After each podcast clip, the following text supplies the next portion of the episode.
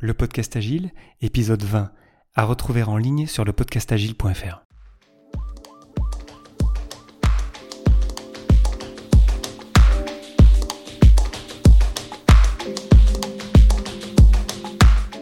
Bonjour, bonsoir et bienvenue sur le podcast Agile, le podcast qui parle d'agilité en français.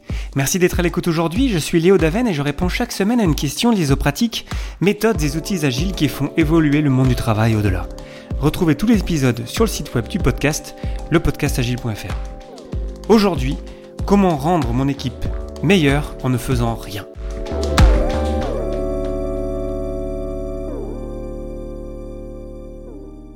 Le sujet du jour, il est très profond, il est très puissant, et il va nous faire réfléchir sur euh, l'influence qu'on a sur les autres.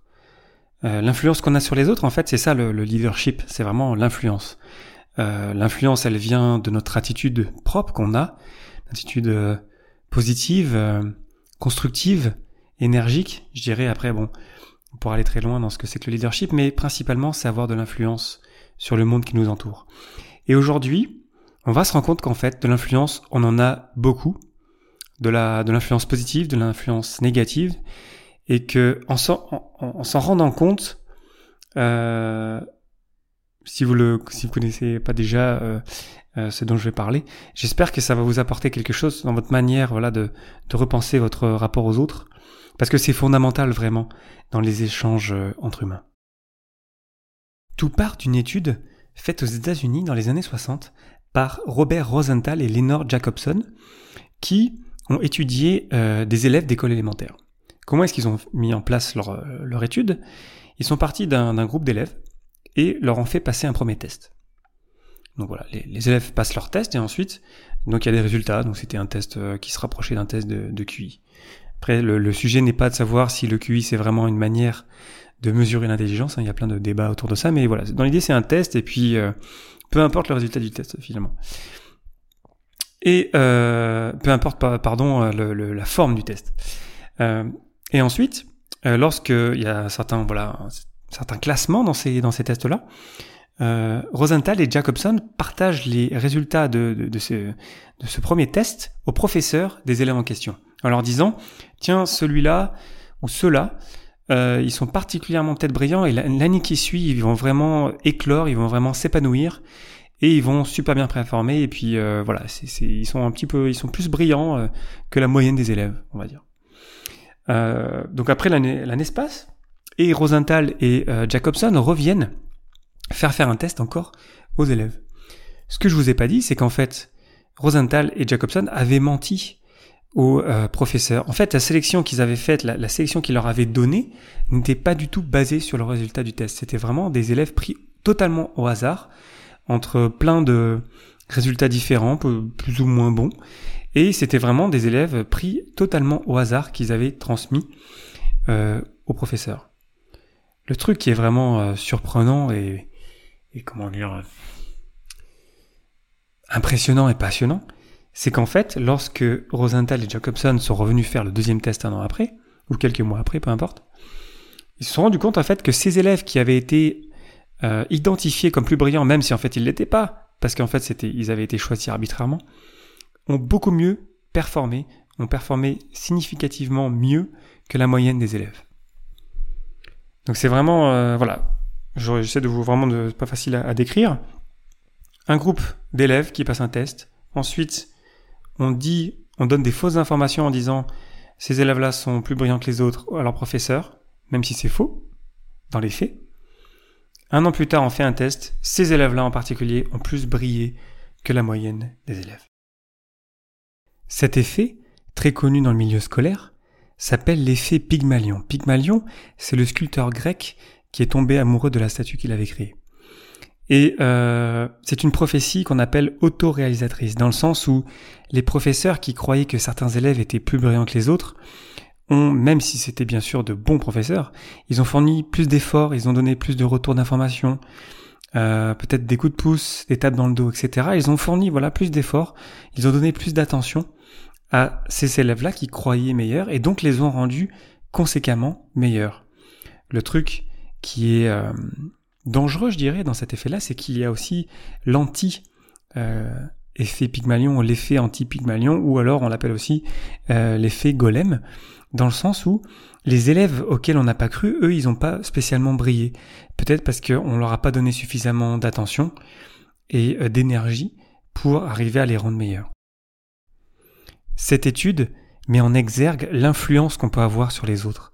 L'influence positive dans le sens où lorsque les professeurs euh, pensaient sincèrement que certains étaient meilleurs, ils ont fourni plus d'efforts et donc ont rendu les autres meilleurs. Mais aussi un côté négatif dans le sens où ceux auxquels ils n'ont pas forcément prêté plus d'attention que ça n'ont pas beaucoup progressé. Et je suis sûr que en, vous racontant cette étude-là, il y a peut-être des, exemples qui vous viennent dans la tête, dans votre dans votre histoire, dans votre peut-être dans votre passé, que ça soit des exemples positifs avec des gens qui ont cru en vous, qui euh, ont misé sur vous, qui vous ont donné de l'énergie, de l'attention et vous êtes devenu meilleur et ça a bien marché, ou au contraire des moments où peut-être vous sentiez que vous n'aviez pas beaucoup de support euh, de votre boss ou de l'équipe dans laquelle euh, vous êtes et que du coup ça marchait moins bien et pourtant peut-être que vous étiez vous n'avez pas changé quelque chose finalement en particulier entre ces deux situations. L'effet Pygmalion est relativement connu dans le milieu scolaire, mais malheureusement dans le milieu professionnel, euh, il est très peu documenté et assez inconnu, euh, j'ai trouvé en préparant cet épisode.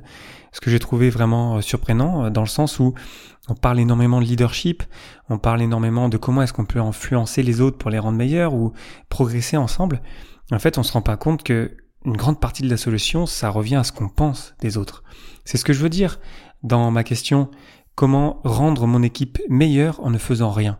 C'est qu'en fait, ça, ça ne, je vous amène pas à un plan d'action ou à des actions spécifiques à mettre en place. Ce que je, veux vous amener à, réfléchir aujourd'hui, c'est en fait, on se rend pas compte qu'on a une grande influence sur les autres juste par ce qu'on pense d'eux. Le problème qui, qui moi, vient me chercher un petit peu, qui, qui me dérange, c'est que l'effet Pygmalion, il a deux facettes, et on doit prendre garde à l'une comme à l'autre. Parce que dans nos, équipes, on a tous une influence énorme sur les autres. Parce que voilà, quand on croit que un tel ou un tel est meilleur, du coup on va plus l'aider, du coup on va le rendre meilleur. Bon ça c'est comment dire, c'est c'est plutôt cool, même si je pense qu'il faut quand même qu'on en ait conscient pour euh, justement éviter de euh, avoir une mauvaise influence ou alors pas d'influence sur les autres membres de l'équipe. Euh, et donc comment se protéger de cet effet golem, l'effet anti-pygmalion? Moi je pense que une grande partie de l'équation de, cette problématique de comment s'en protéger, c'est qu'il faut croire en soi. Je sais que ça paraît cliché, mais je pense que c'est vraiment la clé. Dans le sens où ceux qui croient en nous, il faut les garder, profiter de leurs encouragements, profiter de leur, euh, coup de main, bien sûr, mais tout en gardant à l'esprit que c'est un jugement qu'ils font et qu'ils pourraient changer d'avis. Parce qu'ils sont humains, nous sommes humains, nous, nous, faisons tous pareil. Parfois, on a voilà une personne, ça, ça marche bien, et puis on se dit tous, waouh, cette personne-là, elle est vraiment, elle est vraiment forte, quoi. Et puis dans d'autres circonstances, plus tard, peut-être ça marche moins bien. Puis là, du coup, on, pose un jugement en disant, ouais, en fait, euh, elle est pas si forte que ça. Et en fait, dans les deux cas, quelque part, on est un peu faux, où euh, ce serait juste bien, quelque part, en tant qu'humain, qu'on soit un petit peu neutre et qu'on arrive à être aussi bon, aussi euh, égalitaire ou prendre autant soin des, des uns et des autres. Mais bien sûr, après ça, c'est tout un tout un défi et euh, c'est pas facile.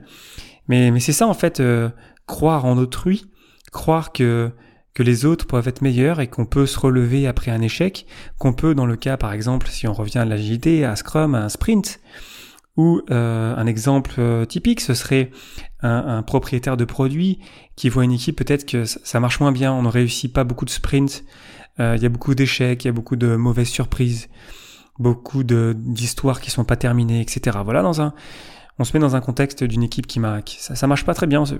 C'est pas, je dis pas que c'est la faute de quelqu'un en particulier. Je dis juste, voilà, c'est un état de fait.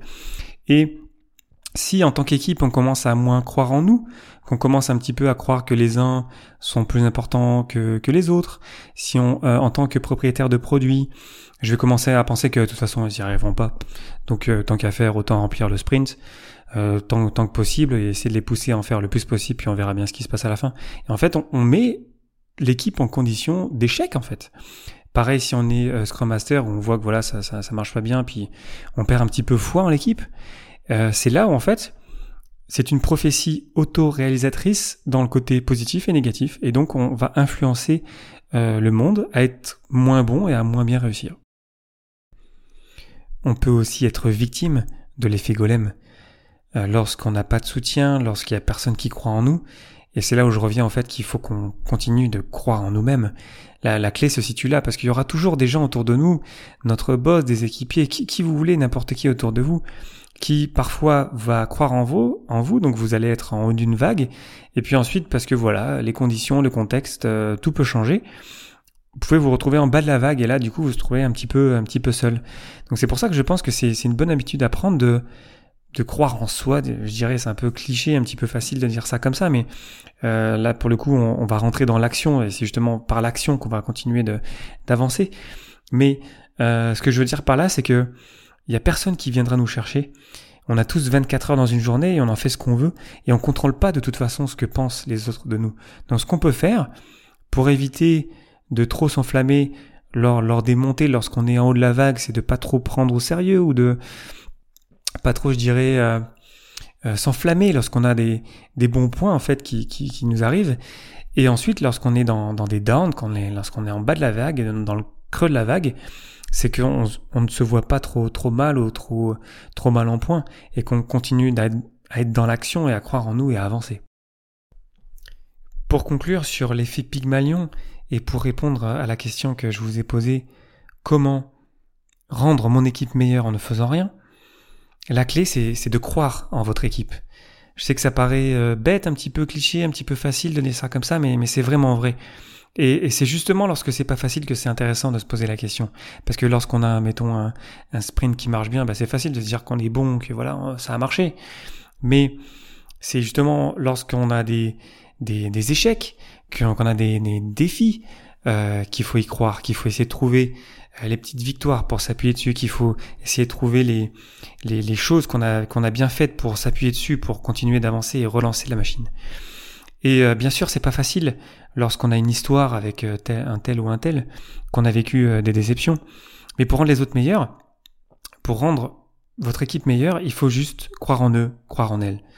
Et se forcer à y croire, on revient d'ailleurs à, encore à Dale Carnegie, j'en parle souvent, qui s'interdisait de critiquer autrui. Et je fais un lien direct avec le fait de s'interdire de critiquer autrui et du coup de briser ce, ce réflexe un petit peu de de, de, de, penser euh, en mal des autres, qui, en conséquence, va nous aider à mieux influencer le monde autour de nous et donc à quelque part le rendre meilleur. D'ailleurs, Maria Montessori, très célèbre pour euh, son, sa méthode d'apprentissage, s'interdisait de penser en mal de ses élèves. C'est vraiment pour vous dire que euh, c'est possible déjà de d'arrêter, je les, les pensées négatives à propos des autres et d'essayer de voir déjà de revenir à ce qu'on peut contrôler nous et du coup en contrôlant nos pensées, on peut, en conséquence, comme l'explique, euh, comme le prouve l'effet Pygmalion, influencer les autres. Donc, euh, prenons garde à nos pensées, fournissons euh, des efforts pour toutes et tous. C'est pas facile. C'est c'est justement lorsque c'est pas facile que c'est intéressant, je dirais. Et pour pour terminer, il faut qu'on croit en nous parce qu'on ne pourra pas empêcher les autres de croire ou pas en nous. Par contre, ce qu'on contrôle, c'est notre journée, notre effort, notre attitude, notre leadership. Et c'est là justement on peut euh, passer les, les creux de la vague pour remonter en haut. Voilà le podcast Agile épisode 20, c'est terminé pour aujourd'hui. Merci infiniment pour votre attention.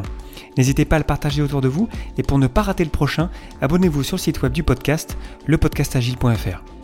Profitez-en aussi pour partager votre feedback et poser vos questions auxquelles je répondrai lors d'un prochain numéro. Merci encore pour votre temps, j'espère que je vous aurai apporté quelque chose et je vous souhaite d'excellentes journées et soirées. Rendez-vous au prochain épisode